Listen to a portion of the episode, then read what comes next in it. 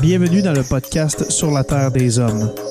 Pour profiter au maximum de l'expérience du podcast, prenez quelques minutes pour aimer notre page Facebook. Vous pouvez aussi nous suivre sur Twitter au Sur la Terre des Hommes podcast et sur Instagram au Sur la Terre des Hommes podcast. Si vous possédez un iPhone, prenez une minute pour nous laisser un avis. Ainsi, vous allez faire grimper le podcast dans le moteur de recherche. Finalement, si vous voulez encourager Sur la Terre des Hommes et obtenir des épisodes exclusifs, vous pouvez contribuer monétairement sur la plateforme patreon.com. P-A-T-R-E-O-N.com. Recherchez sur la Terre des Hommes et pour seulement 2 par mois, vous y aurez droit. Le podcast peut désormais débuter. Bienvenue sur la Terre des Hommes.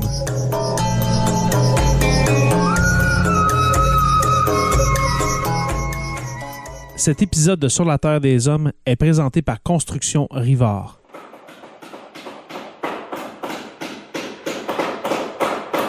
La rénovation et la construction, ça passe par la science du bâtiment et de vraies maisons éco-énergétiques. Un des seuls en Abitibi-Témiscamingue qui construit des maisons Novo Climat et Prénet Zéro. De la fondation à la finition d'escalier, ils font tout.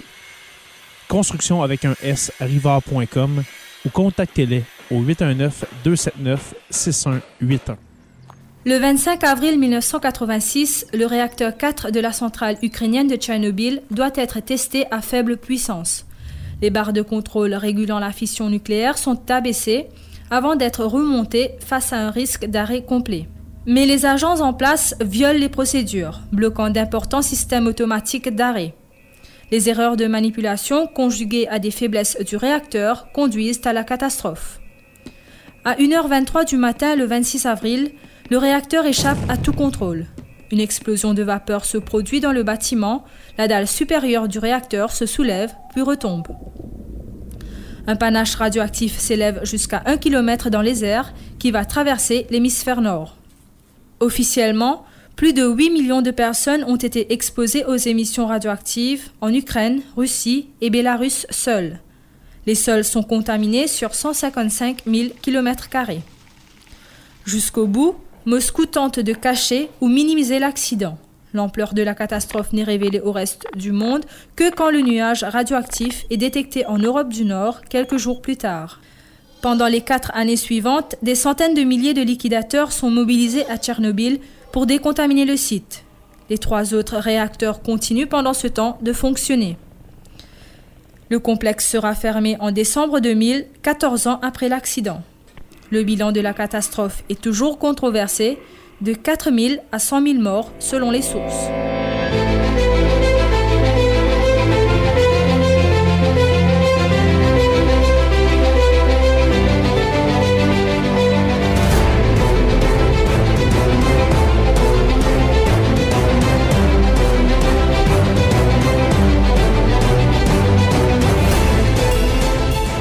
Bonjour à tous et à toutes et bienvenue à cet épisode 182 de Sur la Terre euh, des Hommes.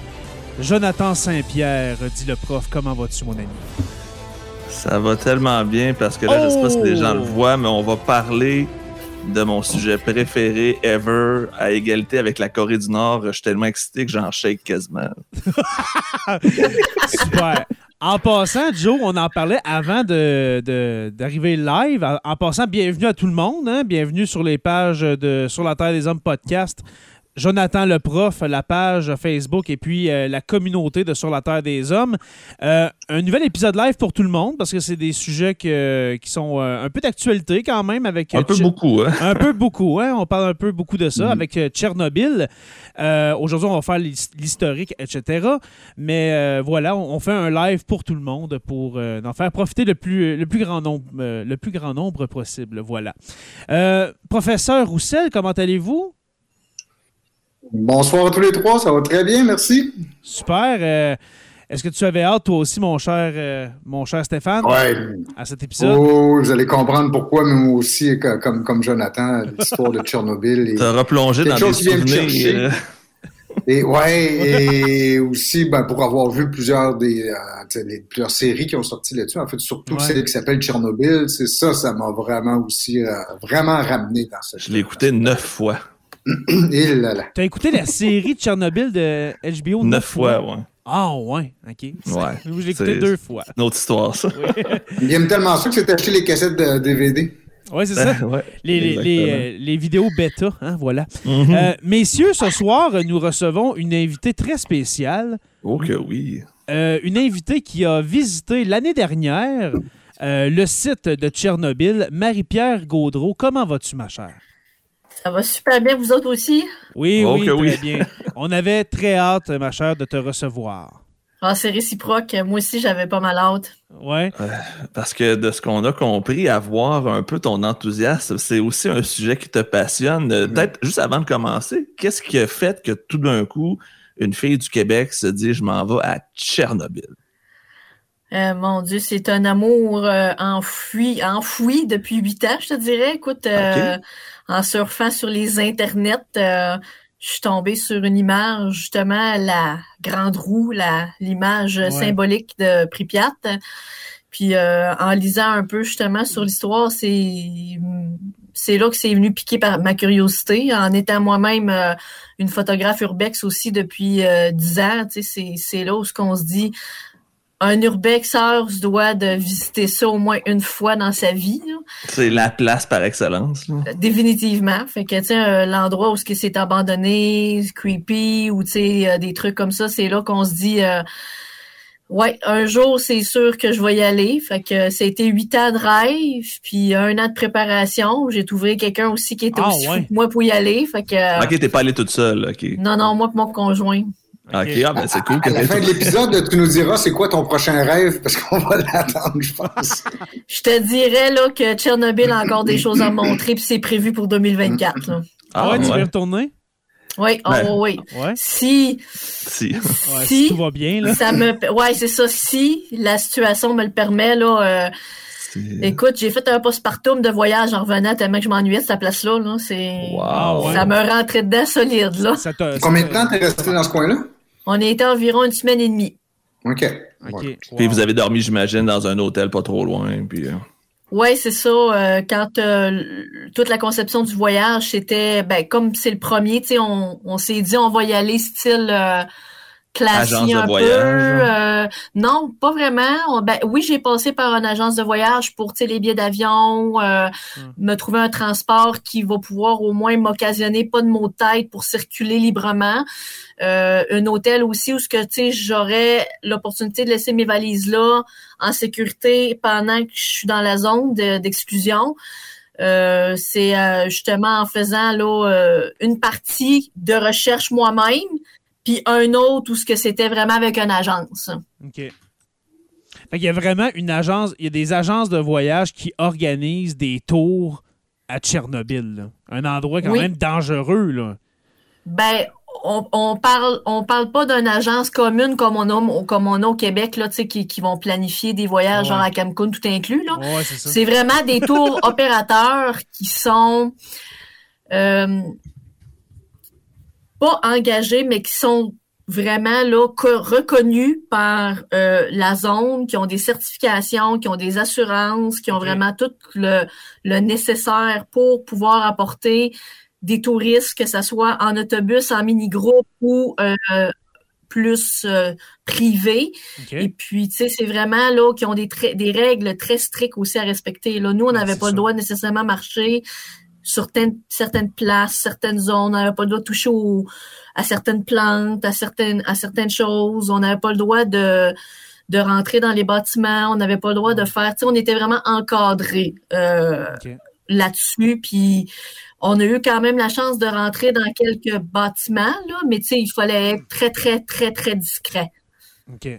Parce qu'il y a des patrouilles qui passent. Faut pas oublier aussi qu'il y a les stalkers aussi là qui sont des visiteurs illégaux qui viennent et qui sortent là comme bon leur semble. Puis euh, il y en a que c'est pas nécessairement des gens qui sont quand même bien bien. là. intentionné. ouais. Attention. Ouais, c'est ça, tu sais, comme toute bonne place qui est abandonnée, ben il y en a qui aiment s'approprier des choses. Hein. Euh, J'ai refait des recherches par rapport à ça quelques temps après, puis tu sais, je voyais sur eBay ou des trucs comme ça que tu sais, un masque à gaz de l'Union soviétique de Tchernobyl pouvait coûter entre temps et temps d'euros ou en USD dollars, tu sais, c'est Ouais. moi, je trouve Il y en pas a ça qui profitent de ça moi, pour, euh, moi, pour essayer de se faire la, la pièce sur le dos de la catastrophe. là. Ouais, mais tu sais, faut pas oublier que c'est des, des artefacts, là. Donc, tu sais, dans mon livre à moi, là, c'est. Tu sais, tu laisses ça là, là pour qu'au moins qu'on on puisse avoir quand même un historique de l'endroit, puis qu'on. c'est euh, comme. euh, c'est Mais ça, c'est une autre histoire, ça. C'est comme voler des, des, des, des, des- des morceaux à un musée, là, si, on, si on veut. là. Définitivement. Ouais, exactement. Mm. Alors, euh, Ah, il y a eu le même débat sur euh, le Titanic, aussi sur les morceaux du Titanic. Oh oui, oh oui, tout à fait. Ben, en fait, Ça tout, peut euh, en être, fait, les... Oui, excuse, vas-y, Marie-Pierre.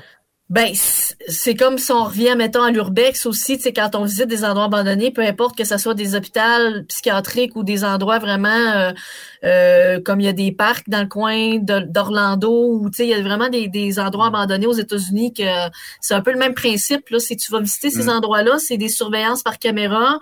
Euh, Puis tu sais, c'est il y a, il y a des bons urbexeurs, mais il y en a des mauvais aussi. Fait que, tu sais, on passe un peu pour des gens, des fois, qui brisent des choses, puis c'est ça qui est plate un peu. Là. On paye pour les autres. Mm. Avant, avant d'aller plus loin, euh, Marie-Pierre, ben, premièrement, je veux te remercier encore une fois d'avoir accepté notre, euh, notre invitation parce qu'on voulait faire un épisode de Tchernobyl dans Sur la Terre des Ça Hommes. fait mais- un an qu'on se dit à peu Ça- près qu'on dit on va ça faire fait un un épisode, an. on va faire un épisode. Absolument, ça fait un an qu'on veut faire un épisode sur, Tcherno- sur Tchernobyl. Et puis là, tu es apparu dans une euh, publication de Jonathan Saint-Pierre-Duprof euh, ici présent. Et puis on s'est dit, ben pourquoi pas, invitons-la, euh, cette chère Marie-Pierre, pour venir nous en parler. Mais avant que tu continues, est-ce que, je, je crois que ta caméra a gelé, ça se peut-tu, euh, Marie-Pierre? Est-ce que tu es là encore? Oh, je crois qu'on a perdu Marie-Pierre. Euh, Elle va sûrement se reconnecter, euh, j'espère. Mais pendant ce temps-là, non, je- je vais, je vais aller voir. OK, va voir. Euh, pendant ce temps-là, mon, mon cher Stéphane, je veux que tu nous racontes ton histoire de Tchernobyl parce que tu nous as dit que tu étais sur place en Ukraine quand ça s'est passé. Mm. Non, pas tout à fait. J'étais au moment où ça s'est ça s'est produit. Ah c'est euh, au moment où la catastrophe s'est produite. Je suis à Leningrad, qui est Saint-Pétersbourg aujourd'hui. Oui. J'étais avec un groupe d'étudiants de, de l'UCAM euh, où après la fin de la session, on- c'est un voyage organisé par un prof. On était allé visiter l'Union soviétique et on devait partir pour Kiev. euh, je pense probablement autour du 1er mai. C'était quelque chose comme ça parce que euh, on- par accident, un des organisateurs du groupe a su qu'il y avait un, qu'il s'était déroulé quelque chose à Kiev, qu'il y a eu une- une- un incident qui impliquait une centrale nucléaire. Mais, et ça, c'est très, parce qu'il faut, rappelez-vous, en 86, là, il n'y a pas d'Internet. On a, le seul moyen de communication qu'on peut avoir avec les gens à la maison, c'est le téléphone. Puis on s'entend que là, t'es en URSS, fait que c'est pas, c'est pas Oui, c'est ça. d'appeler au Québec, là. Absolument pas. C'est pas rentrer dans une cabine téléphonique puis t'appelles au Québec. Donc, les communications étaient très, très, très erratiques en partant, tu sais, déjà.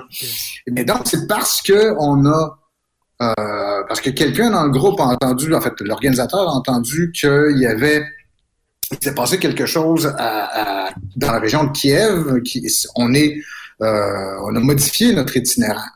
On est allé directement à Moscou parce qu'on devait faire Kiev et Moscou.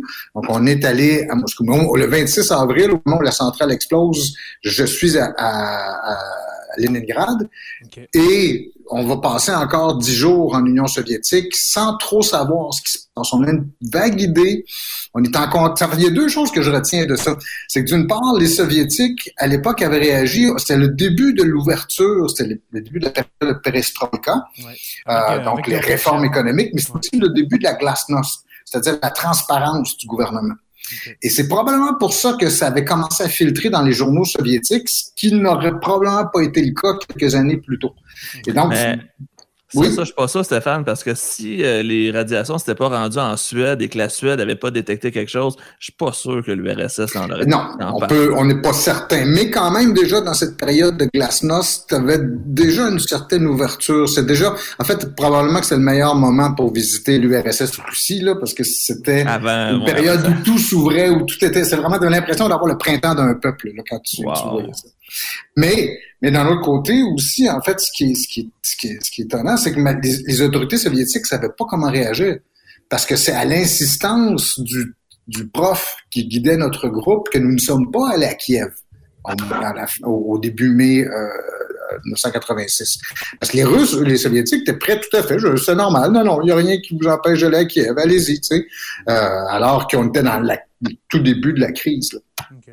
Et l'autre chose que j'ai que j'ai retenu de, ce, de cet épisode-là aussi, c'est que souvent on entend parler, on a entendu parler récemment avec les, réfugiés ukrainiens, euh, mais aussi on en sait régulièrement dès qu'il y a une catastrophe dans le monde, les services consulaires canadiens, c'est pas le paragon de l'efficacité, disons.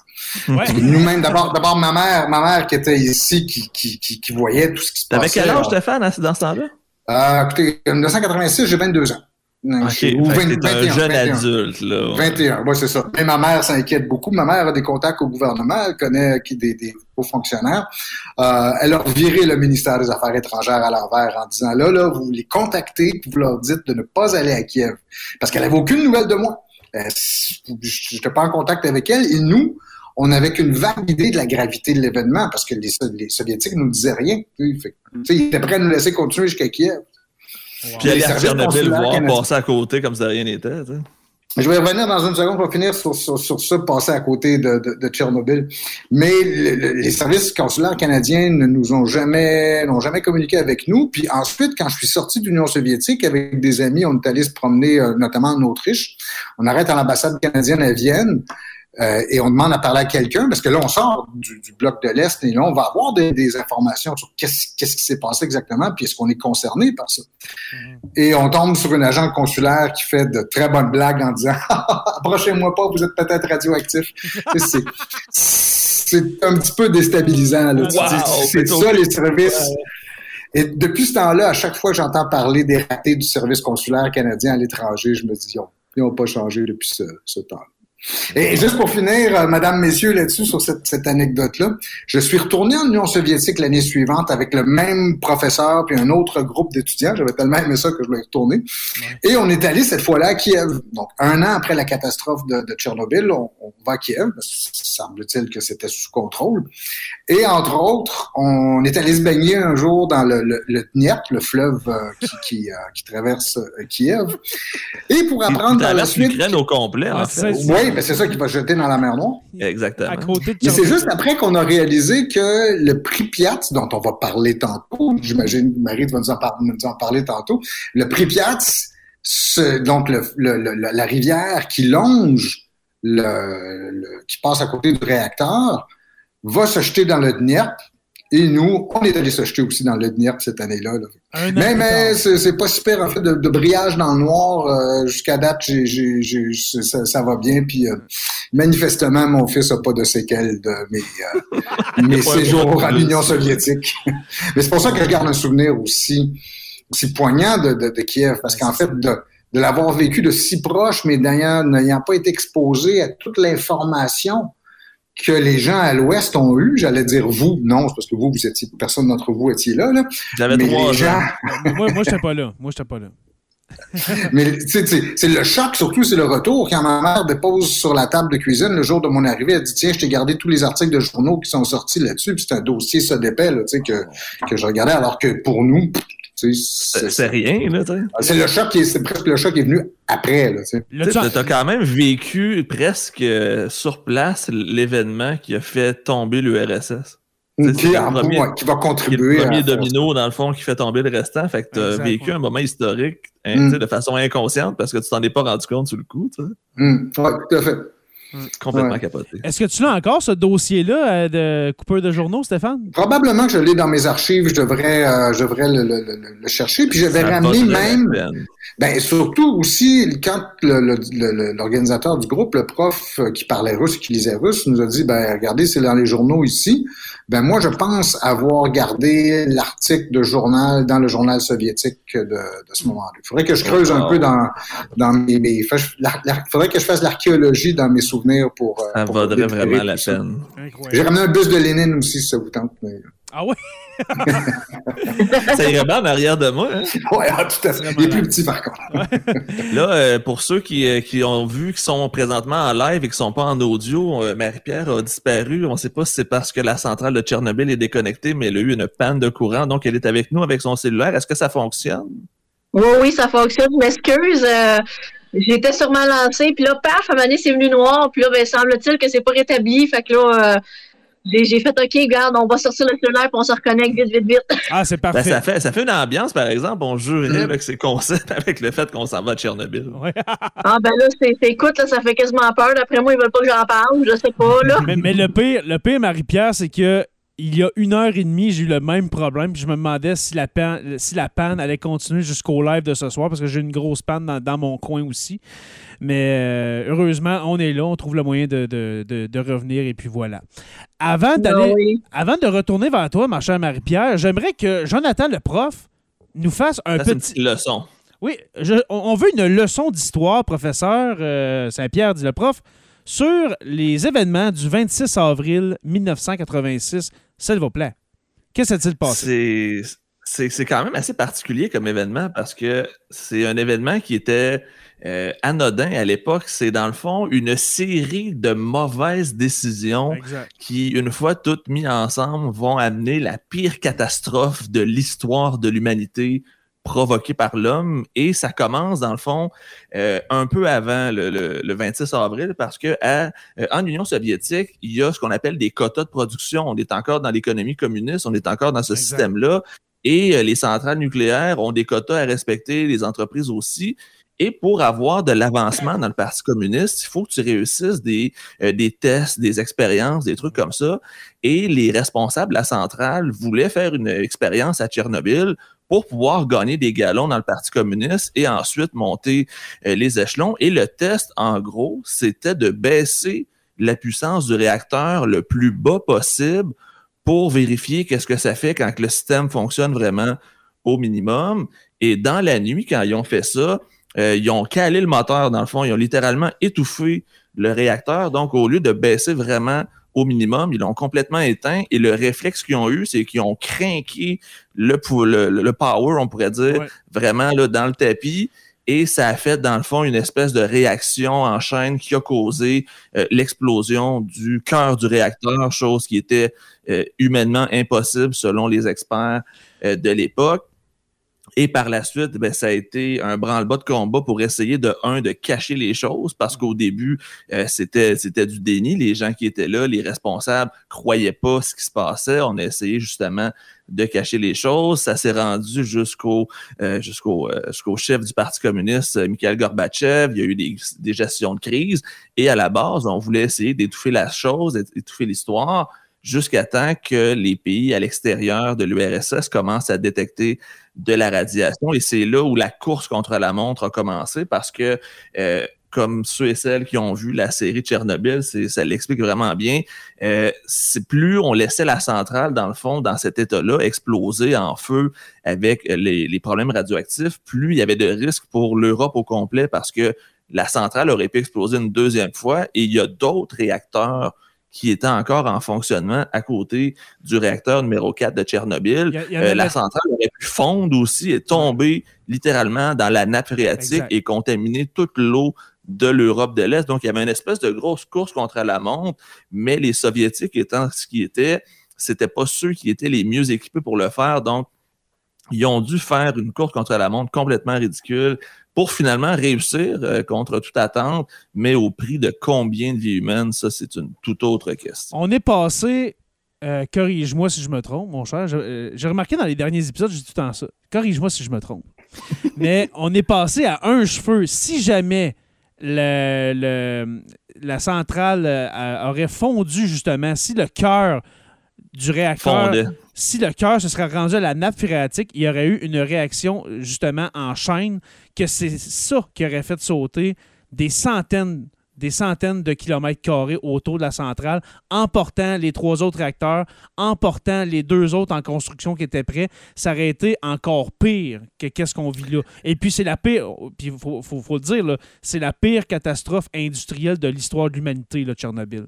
Mais ça aurait pu être une catastrophe vraiment mondiale qui aurait pu... En fait, ça aurait, ça pu être littéralement la destruction de l'Europe. De l'Europe, ouais. C'était aussi dangereux que ça parce que euh, c'est juste le 1 centième des dégâts qui sont arrivés qui auraient pu, dans le fond, être encore pire. Donc, dans les circonstances, les gens qui ont fait le travail, ceux qu'on va appeler les liquidateurs, ont littéralement sauvé l'Europe. Donc, il y a des centaines, voire des centaines de milliers de personnes qui ont participé à l'espèce de course contre la montre pour étouffer, pour protéger, pour contrôler la situation, qui fait qu'aujourd'hui, ben, les gens en Europe sont pas conscients, mais il y a encore cette zone la plus dangereuse du monde, à quelques kilomètres euh, de la frontière européenne. Et présentement, qui a cette centrale-là? C'est l'armée russe qui la contrôle. Et je crois que Marie-Pierre, comme tu nous disais avant d'entrer en nombre, tu connais quelqu'un qui est dans la centrale en ce moment?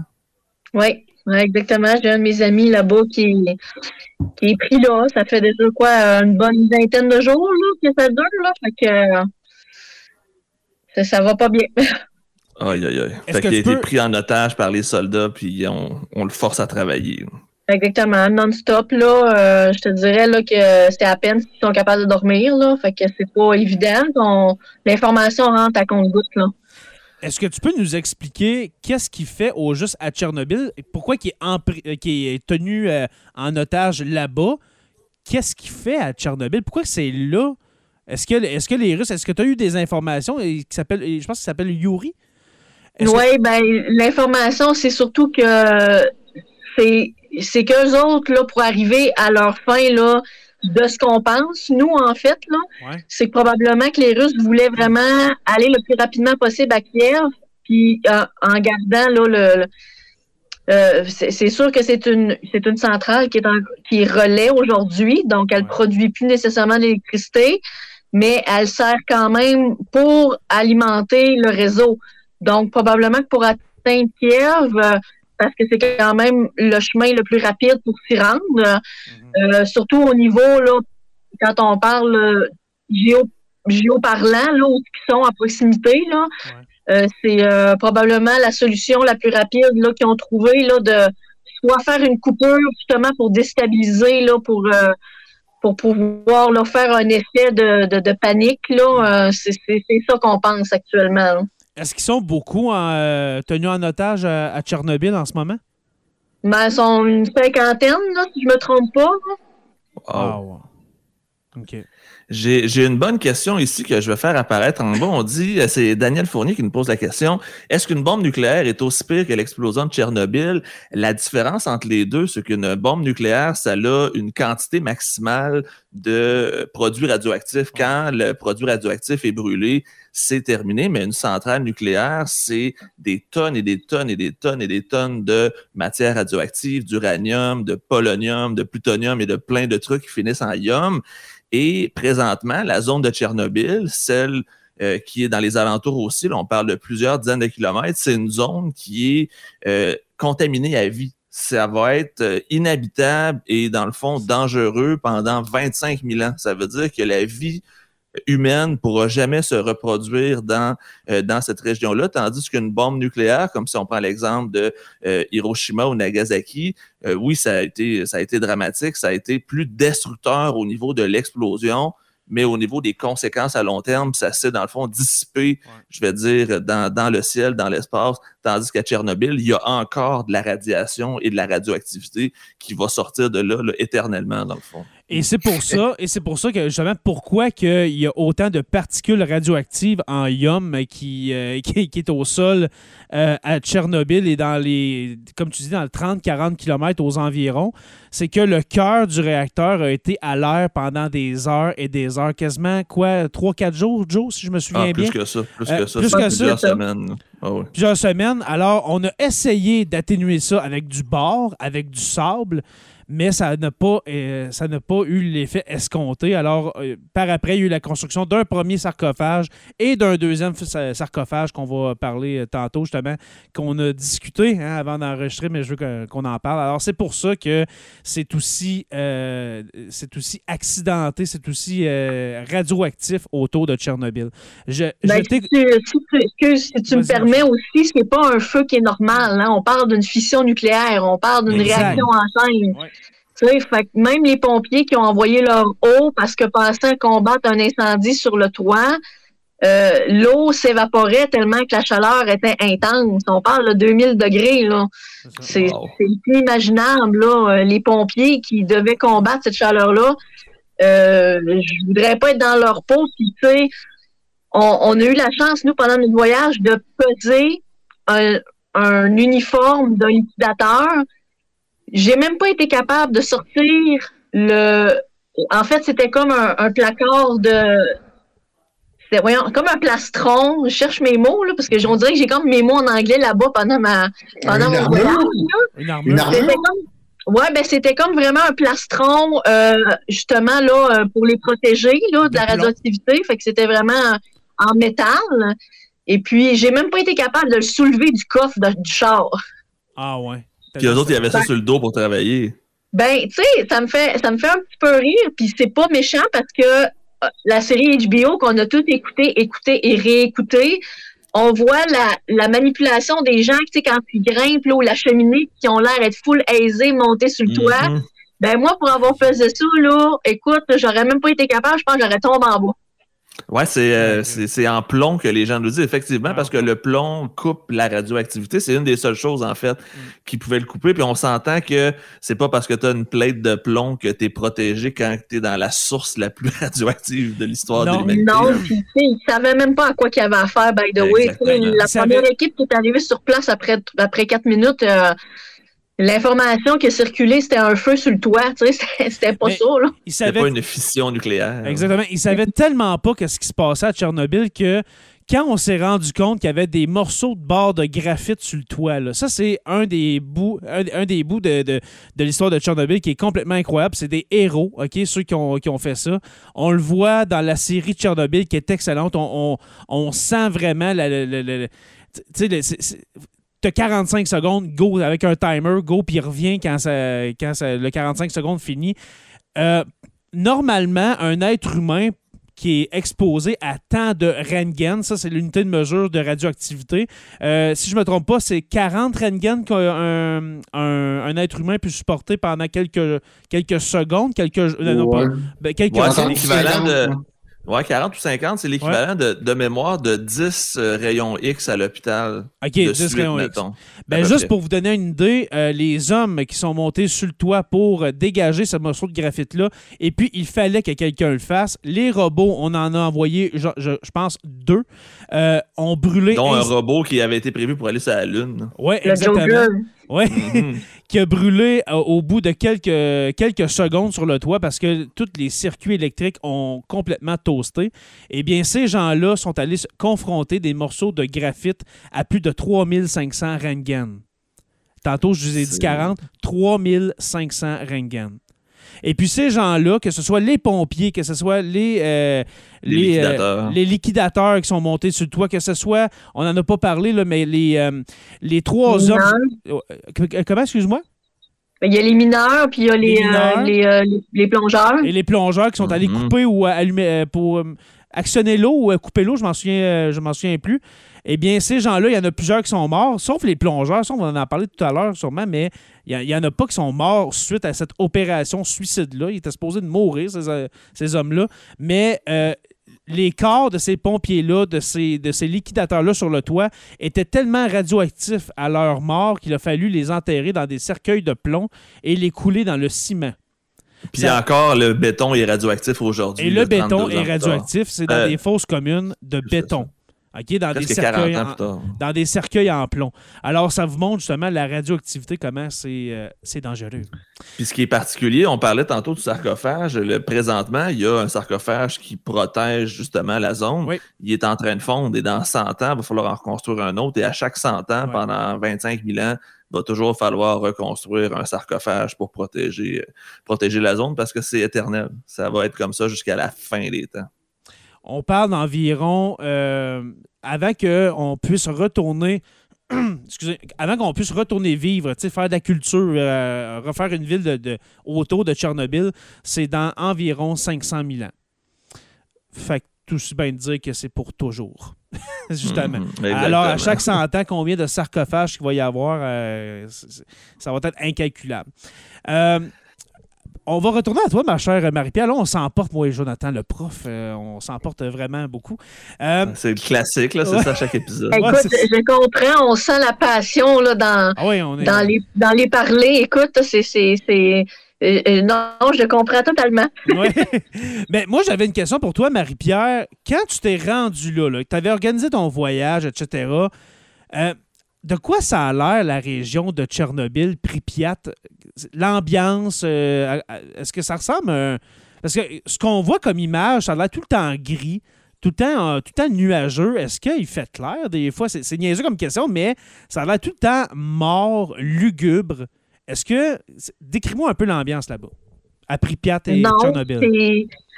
Euh, on est parti l'année passée au mois d'avril, donc ça va faire bientôt un an qu'on est euh, qu'on est de retour. Et puis euh, déjà, ça passe à une vitesse incroyable.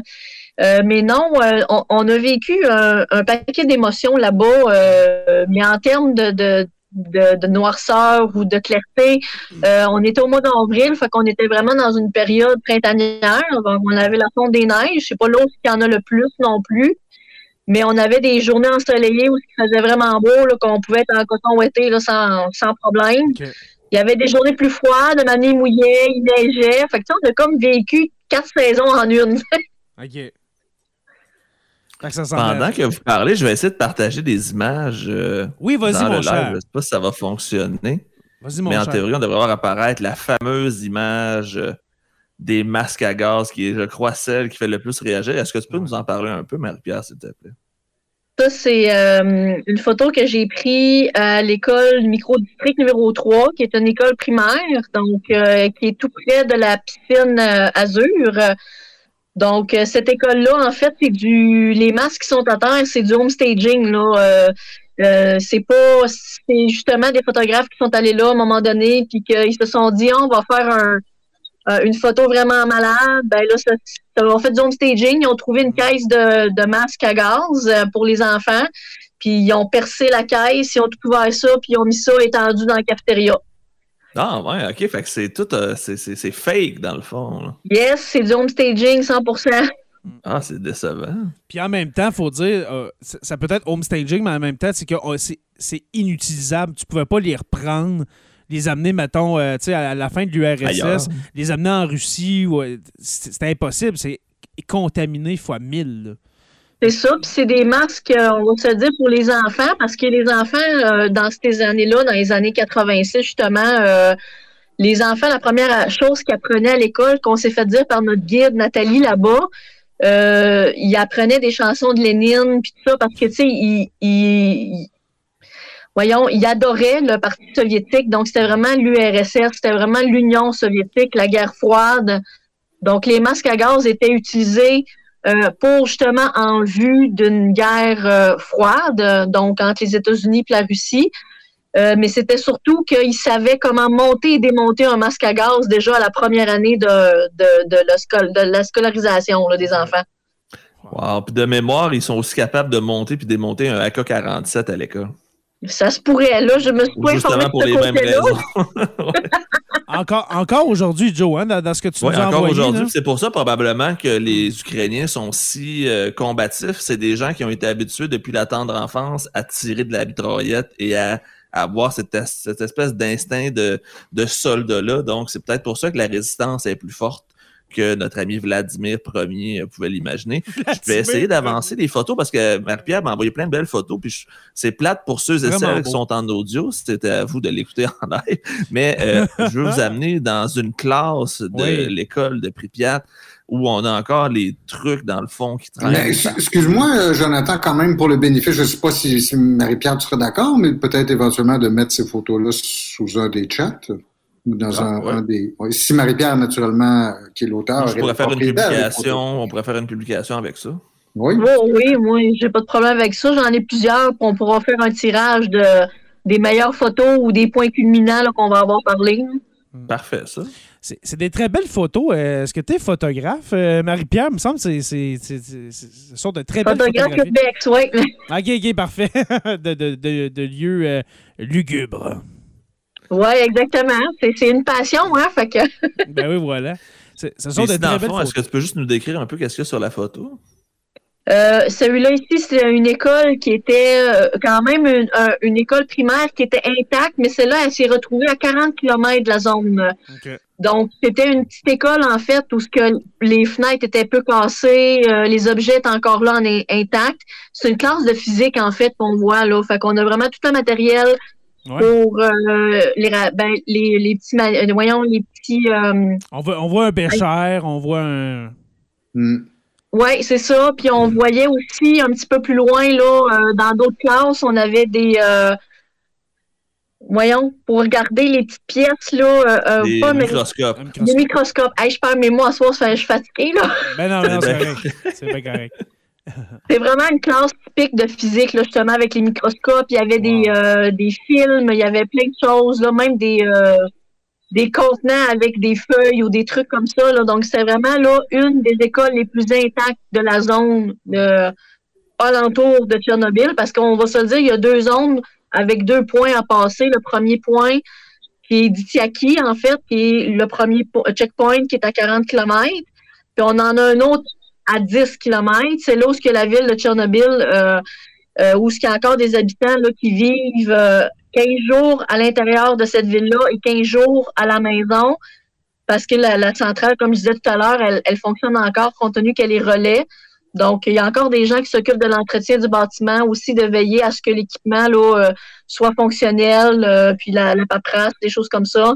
Euh, les villes aussi, à chaque année, il y a beaucoup de personnel qui vont aller travailler sur l'infrastructure parce qu'à chaque année, ils font un mémorial, puis euh, le président de l'Ukraine ou les choses comme ça, ils s'en viennent toutes. Puis là, ben, il faut que le mémorial soit top shape. Fait qu'ils font vraiment l'entretien des fleurs, les arbres, euh, euh, l'asphalte. Ils font tout. Dans le temps qu'on est allé là, nous, ils étaient justement en train de refaire l'asphalte, de tout arranger, l'infrastructure, les monuments, puis tout ça. C'est très cool. Je vais essayer de voir. peut-être en regarder peut-être une ou deux parce qu'il y en a une que je veux voir absolument.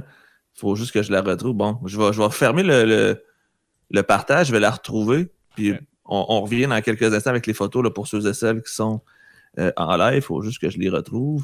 Je, vois des gens dans le chat qui disent J'ai des questions. Posez-les vos questions. C'est le moment. C'est le moment. Oui, euh, exactement. Nous, on part en peur. Mais... Oui, c'est ça. Euh, allez-y. S'il y a des questions, on va arrêter nos. nos, monologues, puis moi puis Joe, on, on, va y aller.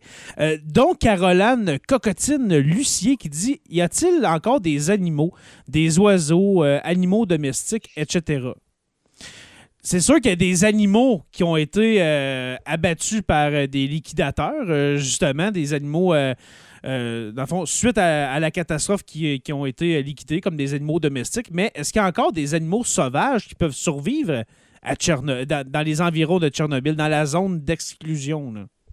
Oui, il y en a encore. Il y a des chevaux qui se retrouvent là, qui sont des chevaux sauvages. Il y a encore des chiens de Tchernobyl aussi.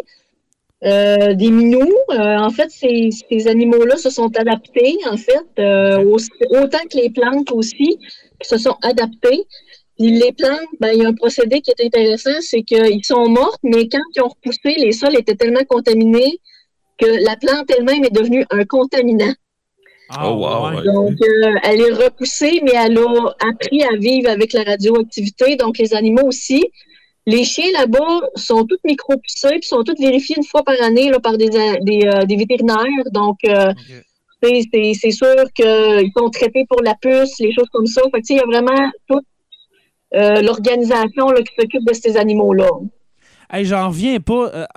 quand je, quand je t'écoute, le Marie-Pierre, j'en reviens pas du trouble qu'on a pour encore des, des centaines de milliers d'années. Des vétérinaires, ça n'a aucun sens. La, la, la, faune, la flore, euh, qui s'est adapté à la radioactivité, des vétérinaires, des gens qui sont obligés de, travailler encore à la centrale, même si c'est hyper contaminé, de faire des chiffres de 15 jours maximum. J'en reviens pas. Euh, Stéphane, euh, est-ce que tu veux amener quelque chose, mon cher? Oui, ben, question pour, pour, pour Marie-Pierre. Ben, ben, si tu peux me répondre, jusqu'à quel point cette zone-là sert aussi en même temps le laboratoire, dans la mesure où c'est la première fois où on est confronté à une situation comme celle-là. Ce qui s'y déroule est une opportunité, même si je ne pas le terme dans ce concept, dans ce, contexte-ci. C'est une opportunité d'apprendre des choses sur les, conséquences à, court et à moyen terme d'une catastrophe comme celle-là? Est-ce qu'à ta connaissance, il y a, un intérêt, je suis sûr qu'il y en a un, mais il y a des gens qui, qui euh, euh, s'intéressent à ça? Oh oui, je je pourrais pas le dire de source sûre, mais je suis pas mal certaine que justement, euh, il y a des recherches qui se sont faites justement. Ben, de toute façon, il y a eu une commission d'enquête suite à la, à la catastrophe là, de, de Tchernobyl en, 1986, donc avec notre fameux là, Valérie Legasov. Euh, et tous les scientifiques de la communauté, là, en fait, là, qui, euh, mm-hmm. ont été représentés par Omyuk dans la série HBO, là, mais en fait, c'est une personne dans la série qui représentait plusieurs scientifiques. Euh, mais je suis pas mal certaine que la catastrophe va avoir fait sentir quelque chose, mais en même temps aussi, ça a probablement permis euh, à faire des recherches aussi sur au niveau de la santé sur les animaux, euh, probablement aussi sur la, conséquence au niveau de l'humain, parce qu'ils sont plus en mesure aujourd'hui de savoir à quel point ça pourrait être nocif pour la santé ou non. Nous, on était quatre jours dans la zone d'exclusion, puis on a quand même écouté les consignes de notre guide. On n'a pas, euh, on, on, savait qu'il y avait un danger en particulier, mais on n'a pas été, on s'est pas senti insécure. On s'est senti même rassuré parce que oui, on a pris une dose de radiation qui est hors de la normale, mais qui est pas nécessairement nocif pour nous. Donc, euh, tu sais, puis euh, non, je pense que je pense que c'est certain qu'il y, y, a des recherches à faire là, sur sur le, pourquoi du comment là, suite à ça. Hmm. Absolument. Oh, on n'a pas de son, Stéphane. Tu as fermé ton micro. Merci. Si, si, je peux me permettre, parce que tu viens de titiller notre curiosité, quand tu étais là-bas, c'était quoi ces fameuses précautions? Est-ce que est-ce que tu avais sur toi un compteur Gégère? Est-ce que tu avais. comment ça se manifeste? Qu'est-ce qu'il faut qu'on fasse quand on visite cet endroit-là? Euh, avec les tours opérateurs qui nous amènent dans la centrale, dans la, aux alentours aussi, on est allé dans plusieurs endroits. En fait, euh, on est allé dîner à la cafétéria dans la centrale nucléaire.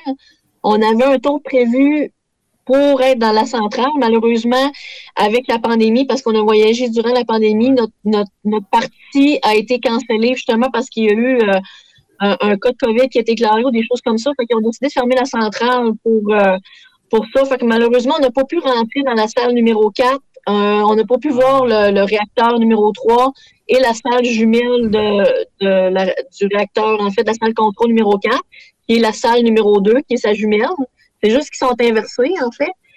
Mais euh, écoute, euh, en fait, tant que tu ne touches pas nécessairement à ce que la guide te recommande, que tu manges pas les fruits, que tu boives pas l'eau, euh, que tu euh, t'organises pour piler sur les bons sentiers puis la suivre au, pas, pas à pas en fait.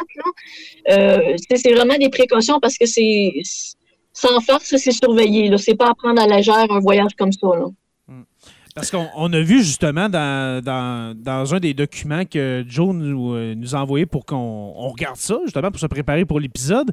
Euh, à la suite de la catastrophe de Tchernobyl, on a nettoyé les rues, comme on voit dans la série Tchernobyl, justement, du même nom. Et puis, les, justement, les résidus radioactifs se sont, euh, si je peux dire, accolés sur le bord des, des routes, donc proche de la forêt, etc. Et puis, c'est vrai que la route est correcte, mais quand tu amènes ton, euh, ton euh, dosimètre, c'est ça, pour revoir les, les, euh, le taux de radioactivité, ça monte, ça monte à un niveau dangereux. Ça a tout été tassé sur le côté, puis c'est ça. J'avais un compteur, on avait un compteur Gégère par personne, mais on avait aussi un collier dans notre cou là, qui calculait le nombre de, le nombre de microsphères qu'on pourrait prendre pendant la journée. Puis on avait aussi chaque euh, checkpoint, on devait entrer et sortir puis calculer euh, si on avait été soit irradié par les bottes ou les mains ou tu sais. Euh, moi, ça m'est déjà arrivé une fois que j'ai pilé dans la boîte, puis tu sais, c'est sûr que j'avais pilé dans quelque chose qui était pas correct. Fait que j'ai été obligé de piler dans l'eau pour comme estomper là, le fait que j'ai pilé dans une place où ce que ça sonnait là, tu sais. On avait un commentaire. Est-ce que c'est toi, Joe, qui l'a. Oui, parce que c'est une bonne question. puis je vais essayer justement, il y a deux, trois questions qui ont, qui ont popé que j'aimerais répondre. Euh, il y a, là, je suis pas sûr, L'Odello, là, c'est un, un, beau, un beau surnom, euh, qui nous demande pourquoi le tombeau qui, dans le fond, recouvre euh, Tchernobyl va être recouvert, doit être remplacé à chaque 100 ans. C'est simplement parce qu'après 100 ans, il va avoir fondu. C'est que dans le sarcophage, la radioactivité continue à faire son effet et éventuellement les, les produits radioactifs vont passer à travers. Donc, si dans 100 ans, on n'en refait pas un autre, ça redevient exactement comme au jour 1 de l'explosion. Donc, à chaque 100 ans, pour refaire ce sarcophage-là.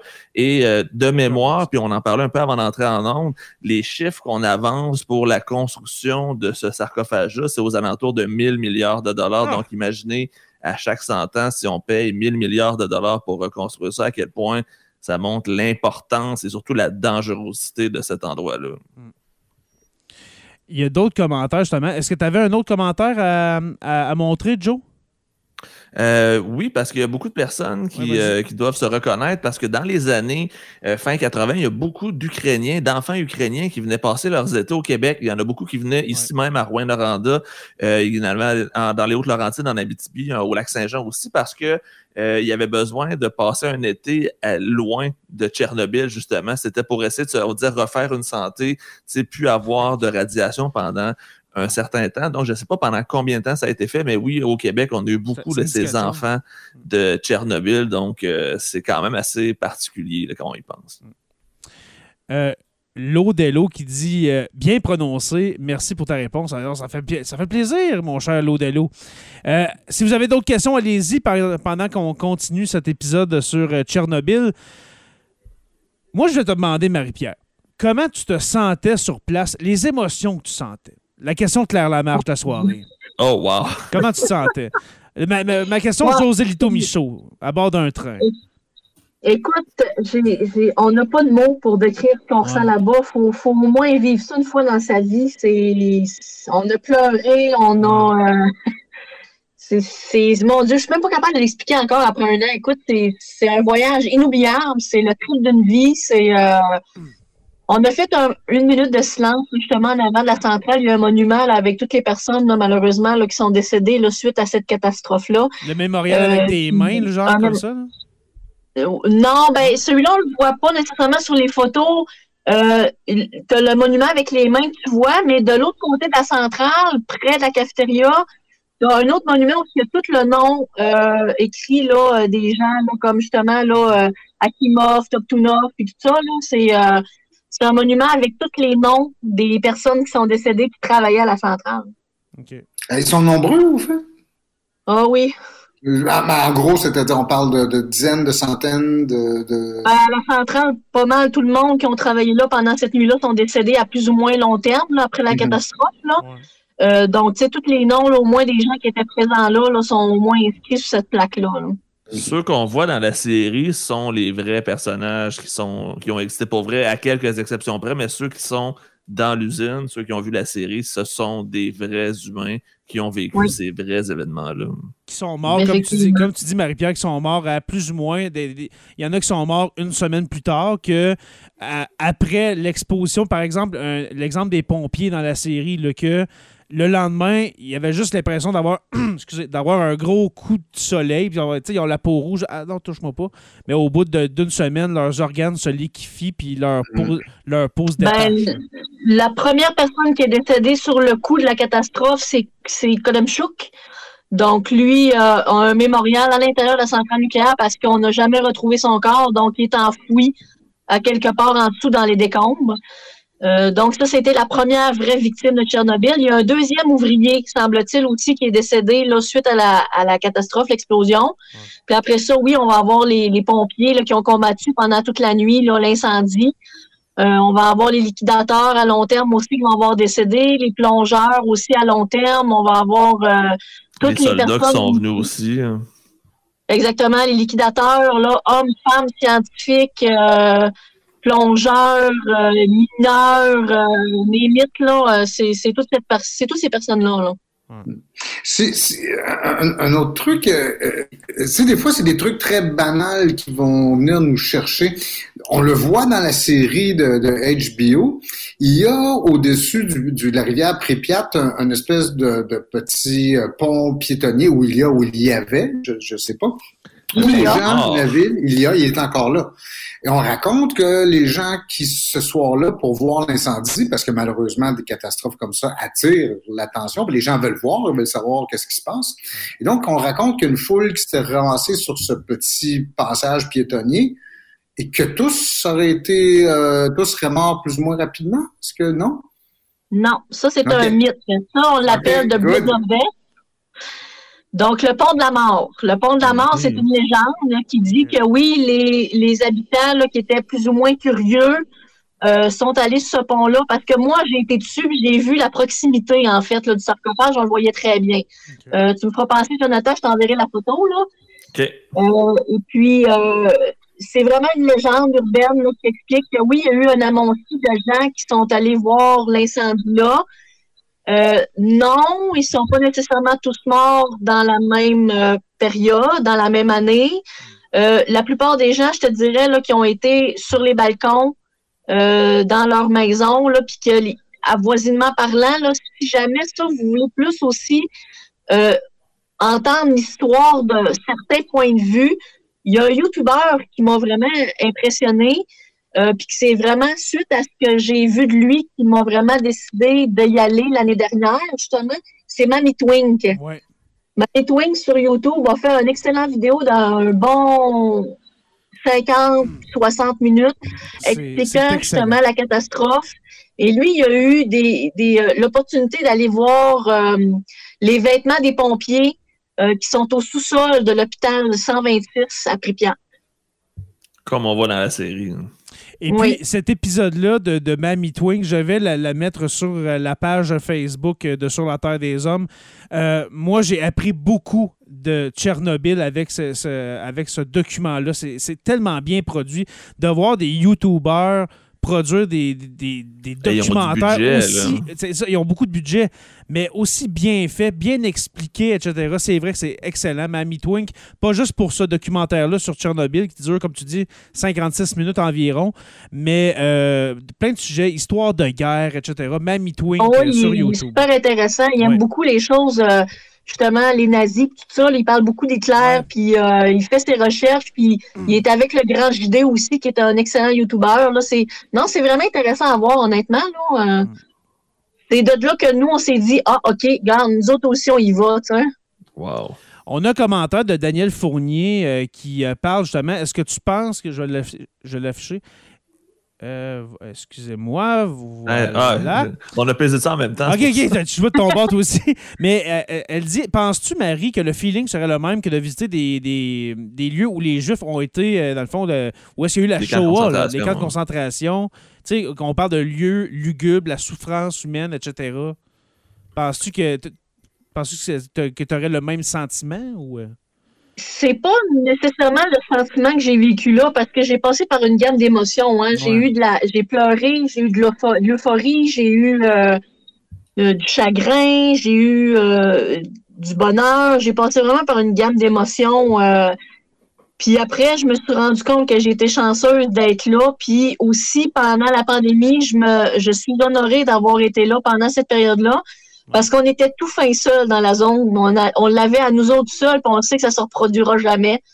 on avait notre chauffeur, notre guide, il y avait moi et mon conjoint, puis on n'avait personne d'autre alentour à part les chiens puis les chevaux. C'est donc bien cool. Et tu disais, euh, Marie, en début d'épisode, que tu veux y retourner en 2024. Est-ce qu'il y, est y, a des lieux à Tchernobyl, Pripyat, que tu n'as pas eu le temps de visiter? Est-ce que c'est à cause de ça ou... Euh, c'est juste pour retourner pour revivre. Si je voudrais faire le tour de toute la ville, excuse, je sais pas, euh, je suis partie sur ma lancée, j'étais comme un peu coupée. là. Euh, mais non, il, Pripyat a encore des choses à me montrer, puis ça, je le sais, je, je, le sens dans mes tripes. Euh, mais c'est surtout aussi le fait que, compte tenu qu'on a manqué la partie de la visite à l'intérieur de la centrale qu'on veut reprendre, mais oui, on a vu les points forts des, de la visite de la zone, mais c'est sûr qu'on a encore d'autres choses à voir parce que c'est c'est immense là-bas. Là. Ah, on aurait pour des jours, des semaines, des mois faire le tour de tous les appartements, de toutes les, les écoles. De... C'est immense. Là, mm-hmm. là Marie-Pierre, il y a un sujet qui est probablement celui que tout le monde connaît de Tchernobyl, plutôt de Pripyat, c'est la fameuse grande roue que tu as sûrement eu la chance de voir. Est-ce que tu peux nous en parler de cette fameuse roue qui a tourné pendant seulement une journée, la journée avant l'explosion? Ah, ça, c'est ça. Écoute, on a encore broyé quand on est en avant d'elle. Ouais. Notre guide a dû dire Voyons, ces Canadiens-là, ils font une pleurer. c'est des Québécois, on a le sang on est latin, nous, on pleure. Mais non, on était tous les deux très émotifs, là, parce que c'est une chance inouïe, en fait, là, de réaliser un, rêve commun comme ça. Mais euh, mon Dieu, la grande roue, l'emblème iconique de Pripyat, j'ai pas de mots. Je me vois encore en avant d'elle, puis arrêter de respirer puis sentir encore le, le vent qui caressait, qui caressait ma peau, tu sais, c'était euh, c'est inimaginable. Puis euh, il y a encore là un mythe qui dit qu'elle aurait tourné ou pas tourné. Ça, c'est démystifié, mais euh, elle n'a pas tourné ni pour personne, en fait. C'est vraiment simplement qu'elle a tourné une fois juste pour ne pas rendre la zone panique, tu sais, pour pas que les gens paniquent, tu montrer que. comme si rien n'était. Comme si rien n'était, tout est sous contrôle, tu sais paniquons pas, vous évacuez, mais tu sais, ça va bien aller, vous allez revenir. Hmm. C'était dans ce sens-là parce que le parc n'a jamais fonctionné. Puis encore là, un petit fait intéressant aussi que ça n'a jamais été abordé. Euh, sur les photos que je vais t'envoyer, tu vas voir en fait que la grande roue, elle est encore d'un beau jaune immaculé. En fait, c'est fait en fibre de verre d'une réalisation allemande. Donc, euh, c'est tellement solide que ça n'a jamais été repeinturé. C'est encore jaune intact. Ah, c'est pour ça que ça flash de même. Définitivement. Ah ouais. C'est vraiment bien. Une belle euh, mais j'imagine que la grande roue aussi symbolise, parce qu'il n'y a pas une histoire en particulier qui est attachée à elle, c'est parce qu'on la voit, mais aussi j'ai l'impression que ça symbolise la vie quotidienne brisée. C'est-à-dire un objet aussi innocent, puis même symbole de, de plaisir, de, famille, tout ça qui ben, subitement est abandonné. C'est comme si Beauce ben, Carnaval restait en place. Mm. C'est emblématique, tu sais, ce parc-là a été mis sur place pour justement fêter le Labor Day, tu sais, pendant le, le, mois d'avril, le mois de, tu sais, c'est... c'est le 1er mai, en fait, c'était pour le 1er mai, si je me souviens bien. Euh, là, il faudrait que je vérifie les dates, là, mais tu sais, oui, exactement le 1er mai, parce que la, catastrophe a eu lieu en, le 26 avril. Une semaine avant, ouais. Ouais, fait que tu sais, c'est ça, c'était une semaine avant, fait que c'était vraiment pour ça. Puis euh, tout était en place, tout était prêt. Euh, c'était vraiment pour pour le pour pour les gens, puis les ouvriers en fait qui sont qui étaient sur place. Les familles qui étaient là, c'était un, métier respectable de travailler dans une centrale nucléaire qui était aussi à la fine pointe de la technologie. Et la, et la ville de Pripyat était une des villes les plus florissantes des années 86. On parle d'une ville qui était ravitaillée souvent, euh, qui manquait de rien, qui était à la fine pointe de la technologie, qui était euh, une ville qui était très, très, très, euh, très riche. donc, c'était vraiment... soviétique, dans le fond, c'est comme la ville modèle de l'URSS. C'est vrai, avec des, ah piscines, intérieures, une grande roue. Il y a plusieurs activités à faire, là, à Pripyat, là, pour les employés de la, pour les employés de la centrale. Oui, hmm. oui. Puis la piscine a servi jusqu'en 2000, 1999-2000, là, je suis pas certaine. C'est mon conjoint, lui, il est meilleur que moi dans les dates, là. Mais euh, notre guide là-bas nous a dit qu'elle a servi là encore euh, quand le liquidateur faisait l'entretien de la zone pour leur permettre de, de se décompresser un peu. Une bonne piscine radioactive. ouais, c'est ça. Euh, pour terminer, euh, mesdames et messieurs, euh, j'aimerais qu'on parle justement du conflit en Ukraine, ramener ça à aujourd'hui. la situation de Tchernobyl à l'intérieur du conflit russo-ukrainien. Avez-vous des craintes, si je commence avec Stéphane, as-tu des craintes de voir ce, cette bombe à retardement? Parce que, comme on a dit, c'est un, la centrale de Tchernobyl, le réacteur numéro 4, va falloir s'en occuper pour l'éternité. 500 000 ans, c'est l'éternité pour l'être humain quasiment. Euh, est-ce que tu crois qu'il y a un danger quelconque, euh, qu'il y a un, malencontreux accident à Tchernobyl? oui, nécessairement en période de crise et de guerre comme ça, oui, le risque d'accident augmente énormément. Tu n'as plus nécessairement les gens compétents autour, tu n'as plus euh, les habitudes ou les routines qui étaient prises pour s'occuper d'un site comme celui-là. Ceci étant, j'ose croire que les Russes sont conscients du danger que ça représente, non seulement parce qu'il y a aussi une mémoire de Tchernobyl en, en Russie, mais aussi parce que euh, c'est un symbole. Et le fait de négliger ou de ne pas, euh, si, si- si- ça ne ferait qu'ajouter à la honte de, de Tchernobyl d'avoir une deuxième catastrophe ou en tout cas une crise qui serait causée fuite par la euh, négligence des, des Russes. Mhm. Joe, toi, ton avis? Moi, c'est ce qui me stresse le plus en ce moment. Ouais, hein. Parce que c'est un facteur. euh, comment je pourrais dire ça? C'est. Tu sais, oui, ce qui se passe présentement en Ukraine, c'est une catastrophe, c'est super triste, c'est dramatique, c'est même horrifique. Mais rajouter à ça une catastrophe nucléaire, ce serait juste le. Ça serait le, le bout du bout, on pourrait dire. Parce que là, en plus d'avoir cette guerre-là, il y aurait un autre conflit, une autre guerre, puis ça serait la guerre contre le temps, parce que tu peux pas juste dire on va la réparer plus tard. C'est que Non. si s'il y avait un accident, c'est fini, là, c'est c'est encore pire les conséquences. là. T'as dit contre l'OTAN ou contre l'OTAN? Dans les deux Le cas, ça temps. serait une catastrophe. Ouais, contre le temps de l'OTAN. Moi, moi, tu j'avais entendu l'OTAN. Ah, excusez, euh, lapsus. Ouais, voilà. Euh, toi, ma chère Marie, est-ce que tu Eh, penses que c'est- c'est c'est un en- euh, pour toi, est-ce que c'est un enjeu justement euh, Tchernobyl Est-ce que tu as peur de ne pas y retourner en 2024? Ouais, c'est- on peut le formuler comme ça. Ouais. oui. Ouais, ouais, j'ai les quételles là, pour pouvoir y retourner en 2024, là, mais euh, en ayant du monde qui sont sur le terrain, puis en ayant des petits cues par-ci par-là, Ouais. ça me stresse pas parce que moi, j'ai pas l'impression que Poutine veut s'embarquer dans ça puis toucher à ça parce que, by the way, il y a un traité qui est signé à quelque part pour pas justement qu'il touche à ça. Fait que, tu sais, ça serait un petit peu hum, allumer la poudre, là, rendu là, s'il touche à ça, là, honnêtement, là. euh, il se mettrait du monde à dos, là, ça serait terrible, là. Ah, il se ferait sauter à la gorge, c'est sûr, on va te le dire en bon québécois, là, Ouais, mais ça se pense que c'est pas dans son intérêt de toucher à ça, là. Ben, je pense que ça serait le déclenchement de- d'un conflit mondial. À mon avis Oh, très oui. personnel, là, ça serait Oh, la, oui. ouais, De c'est la goutte de toucher- trop, comme tu viens de dire. là, ça serait la Oh, ligne à ne pas franchir. de toucher délibérément, de toucher délibé- délibérément à Tchernobyl. Ben justement, il y a un commentaire de Geneviève McGraw qui dit J'espère qu'il n'y en a pas d'autres dans ce pays. Ben oui, ma chère Geneviève.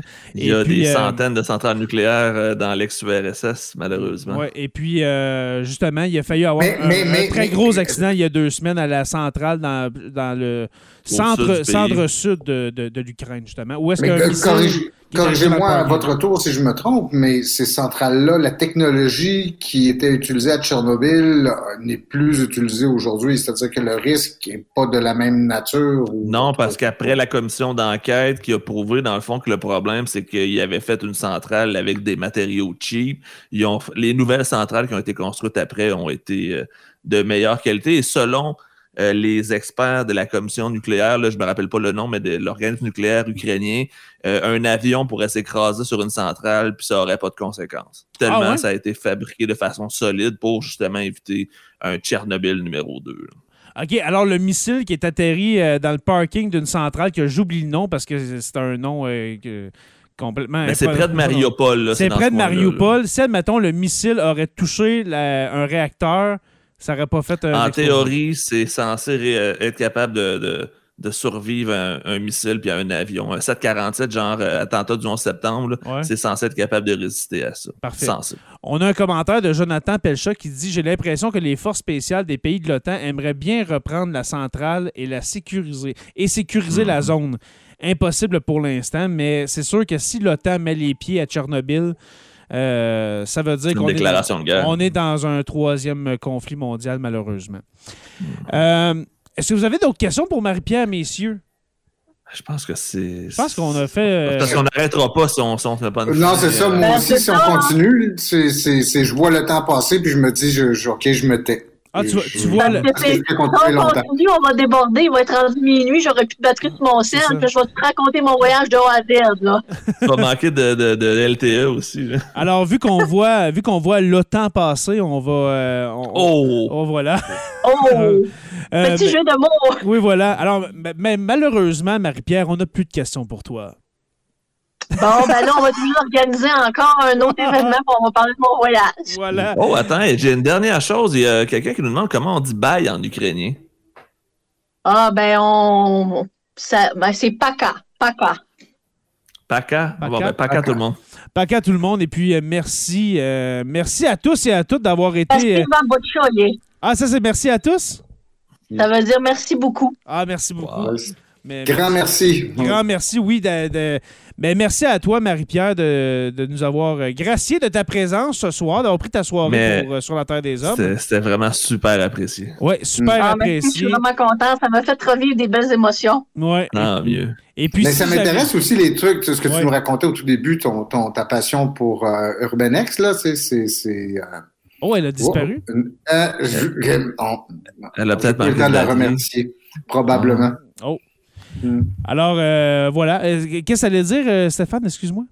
Ben, c'est-à-dire, on pourrait la réinviter pour qu'elle nous parle un peu plus de ce- cette, cette, euh, tendance que, ou ça fait cette, ce type d'ac- d'activité qui est Ur- Ur- Urbanex, là. C'est comme ça qu'elle appelait, là? Ur- Urbex. Urbex, pardon, d'aller voir euh, les, les, les zones abandonnées, tu sais, c'est- c'est quelque chose. Il y, a, il y a une zone abandonnée bien, bien populaire. C'est en Bulgarie. C'est l'ancien siège du Parti communiste euh, de l'URSS, dans le fond, qui est rendu euh, abandonné depuis des années. Puis c'est un, un endroit, justement, qui est bien, bien populaire euh, pour euh, les urbex. Marie-Pierre, on pensait que tu nous avais laissé. Mais non, c'est. Écoute, là, le, le- le téléphone fait des free games depuis tantôt. Non, euh, euh, Il est temps qu'on arrête. ce que je, ça je veut pense, Marie-Pierre, que t'es c'est- liste à Poutine là, avec, euh, avec Boulris puis Trudeau et toute la gang. J'ai quasiment peur que le KGB m'attende dans mon parking. Alors, euh, avant que tu euh, te fasses justement euh, déconnecter une nouvelle fois par le gouvernement euh, russe, on va euh, remercier tout le monde. Merci à, à tous d'avoir À la été centaine présents. de personnes qui étaient là quand même pendant le live. Oui. C'était cool. Oui, voilà. Ouais. Alors, euh, merci à vous d'avoir visionné euh, cet épisode de Sur la Terre des Hommes. Je vous rappelle, Sur la Terre des Hommes n'est pas seulement une page Facebook, c'est un podcast. Euh, c'est rare qu'on fait des lives devant, euh, devant tout le monde sur la page de, de Sur la Terre des Hommes et de Jonathan le prof, mais avec l'actualité, avec des sujets chauds comme On Tchernobyl. vous gâte. On vous gâte. C'est le, le grand débrouillage sur la Terre des Hommes au mois de février-mars, mais en avril, ben, il va falloir de- vraiment devenir patron. Voilà. Alors, merci à tous et à toutes. Euh, merci aux abonnés. Allez vous abonner au podcast sur Apple Podcast, Spotify, Google Podcast et sur YouTube au Sur la Terre des Hommes podcast. Alors, pour euh, écouter nos épisodes, merci à nos patrons. Si vous voulez euh, assister à des lives comme ça, c'est possible. À toutes les semaines, on en fait. Il faut devenir patron sur Patreon.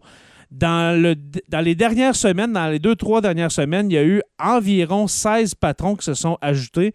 Merci à vous tous et à vous toutes de, nous faire confiance et de nous encourager dans Sur la Terre des Hommes. C'est très, très, très apprécié. Et puis, on vous attend les autres. Venez euh, avec nous dans cette aventure folle de Sur la Terre des Hommes, Jonathan le prof, et de notre seigneur site favori, Professeur Roussel. Hmm. merci beaucoup, merci beaucoup, Marie-Pierre. C'est vraiment bien. Très sympathique. Merci, merci. Oui, on prend ça. Super. Alors, merci aux patrons, les curieux, les stagiaires, historiens, érudits, orateurs. euh, euh, construction avec un S Rivard de Rouen-Noranda. Euh, pour rejoindre les patrons, le patreon.com barre oblique SLTDH. La page Facebook aussi, euh, que- sur laquelle sûrement vous, euh, vous regardez le live, sur la Terre des Hommes podcast et sur la Terre des Hommes la communauté.